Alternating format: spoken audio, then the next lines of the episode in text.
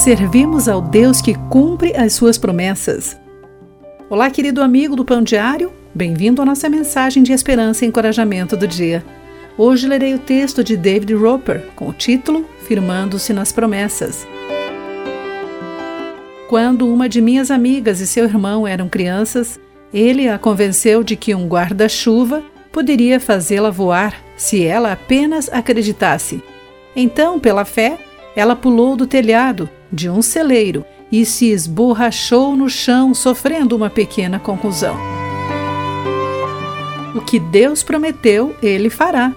Mas devemos ter certeza de estar de acordo com a verdadeira palavra de Deus quando reivindicamos uma promessa, pois somente assim temos a garantia de que o Senhor fará ou dará o que prometeu.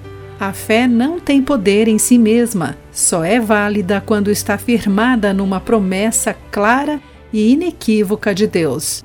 Qualquer outra coisa não passa de pura ilusão. Deus prometeu: pedirão o que quiserem, e isso lhes será concedido.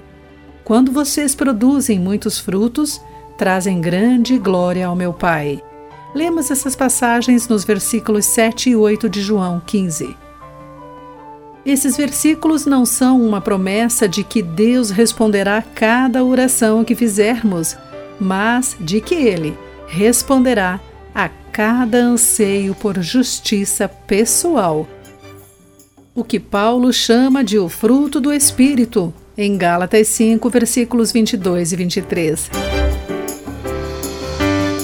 Se tivermos fome e sede de santidade e pedirmos a Deus, ele começará a nos satisfazer.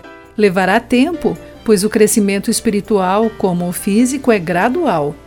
Não desista, continue pedindo que Deus o santifique. Em seu tempo e ritmo, isso lhe será concedido, pois Deus não faz promessas que não cumpre. Querido amigo, guarde isso em seu coração. Eu sou Clarice Fogassi e essa foi a nossa mensagem do dia. A palavra de encorajamento que você ouviu foi extraída do devocional Pão Diário.